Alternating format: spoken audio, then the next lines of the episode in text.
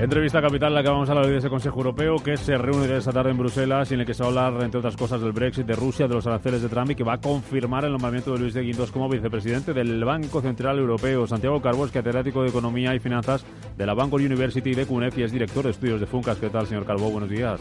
Hola, muy buenos días, Rubén. Banco Central Europeo, por empezar por ahí, aunque ahora hablemos del Consejo Europeo, que no sé si va a estar más presionado después de lo que ha hecho la FED en Estados Unidos.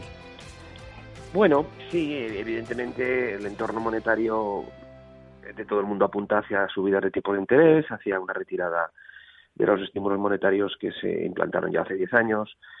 Bueno, se han ido implantando desde hace 10 años, pero bueno, también hay ciertas diferencias. Eh, al final no olvidemos que la eurozona eh, es un eh, es un grupo de países en el que hay diferencias importantes en, lo que es la, estructura económica, lo que puede ser la colocación de su deuda, que a mí me preocupa, ¿no? Porque no, no olvidemos que que al final eh, el Banco Central Europeo está ayudando mucho, está manteniendo mucho lo que es el, nivel de colocación de la deuda pública, etcétera, y eso y eso no se puede retirar tan rápidamente, ¿no? Es decir, que podría haber consecuencias no deseadas, eh, algo que en Estados Unidos no no parece que, sea el mismo caso, ¿no? Entonces aquí tendremos que, que llevar otro ritmo eh, Estados Unidos también ha crecido ya desde hace ocho o nueve años, la eurozona realmente son los dos o tres últimos años cuando se ha recuperado, pero bueno, evidentemente todo apunta a que empezaremos a seguir esa senda, pero a nuestro ritmo. ¿Cuándo se atreverá a dar el paso de subir los tipos de interés?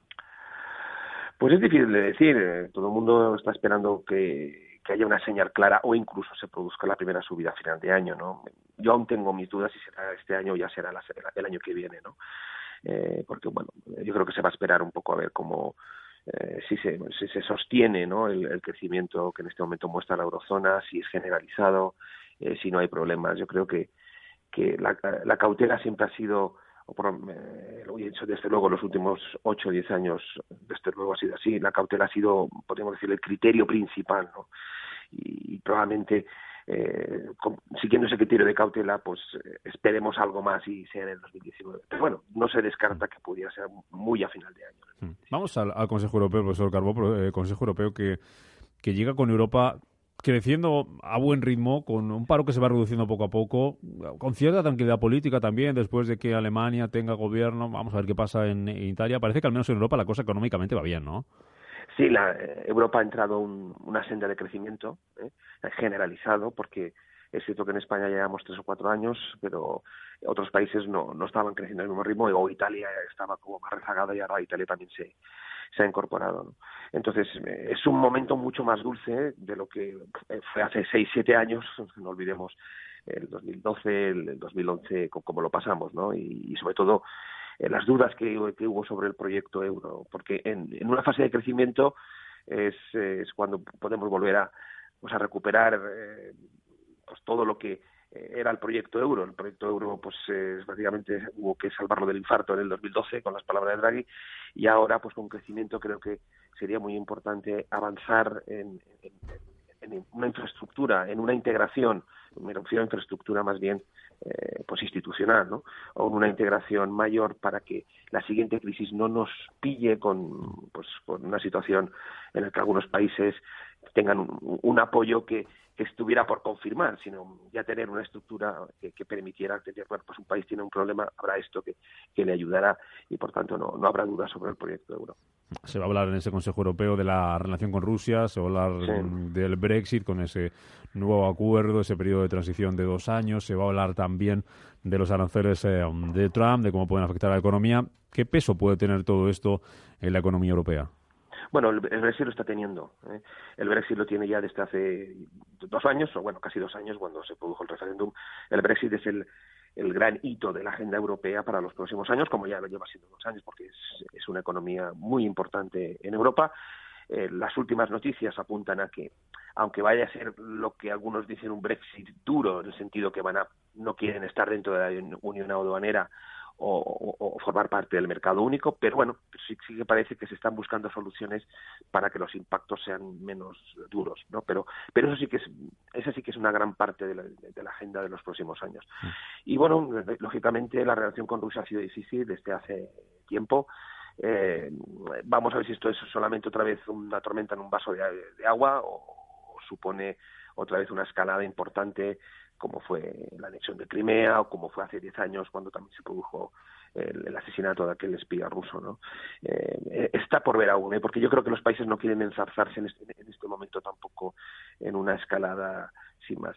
Y los aranceles, pues vamos a ver. Eh, Trump ha hecho muchos anuncios, eh, pero a veces a la hora de, poner la letra pequeña, pues empiezan con excepciones o se retrae o etcétera y desde luego una guerra comercial es algo absolutamente nada deseado no eh, eh, me parece hasta ahora que muchos de los anuncios son cara a la galería de Estados Unidos, porque luego no, no se terminan de materializar tan claramente en la realidad y así queremos que sea ¿eh? no digo no digo que no pero pero evidentemente eh, si, si si estas medidas arancelarias que, que dice la administración Trump sí que se confirman sí que es formaría parte de la agenda esta que he comentado yo, ¿no? Se añadiría al Brexit y, como, y sí que podría marcar mucho en el futuro y sería negativo, evidentemente. Barreras al comercio es menos crecimiento seguro. Profesor Carbó, hablando de esa relación entre Europa y Estados Unidos, lo del impuestazo a las tecnológicas, ¿lo ves?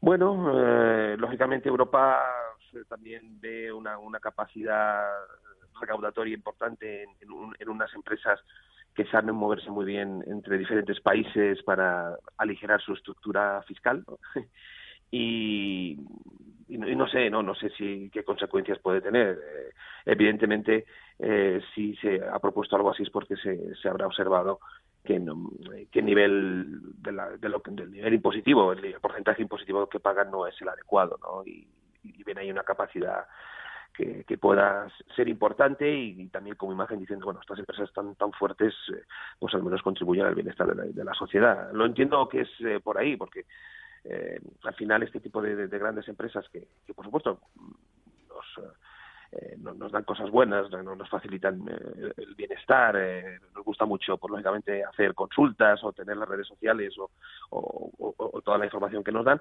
pero bueno, no queremos que tengan ni posiciones monopolísticas, que es una de las cosas que, Europa siempre está luchando, ni por supuesto, pues escurran el bulto del pago de impuestos, ¿no? y entonces Europa entiendo que está intentando mm. atajar este esta sensación de que paga menos impuestos de los que deben. Una, una cuestión más, profesor Carbó, uno de los asuntos eh, los que, de los que no se va a hablar hoy eh, de manera explícita, pero los que debe avanzar más pronto que tarde Europa, es la unión bancaria. Esta semana, eh, en una entrevista a varios medios europeos que recogía aquí en España el diario Expansión, el ministro de Economía francés decía que si llegamos a 2019 sin avances en la unión bancaria, hablaba también de la integración del euro y en la convergencia fiscal, decía, será difícil explicar a la gente que votar.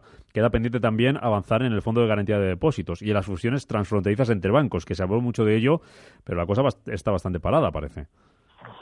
Bueno, es que ahora no es tan fácil realizar estas eh, fusiones transfronterizas porque en este momento eh, el sector se está moviendo hacia una transformación enorme en su negocio y en la forma que canaliza su negocio, que es la digitalización.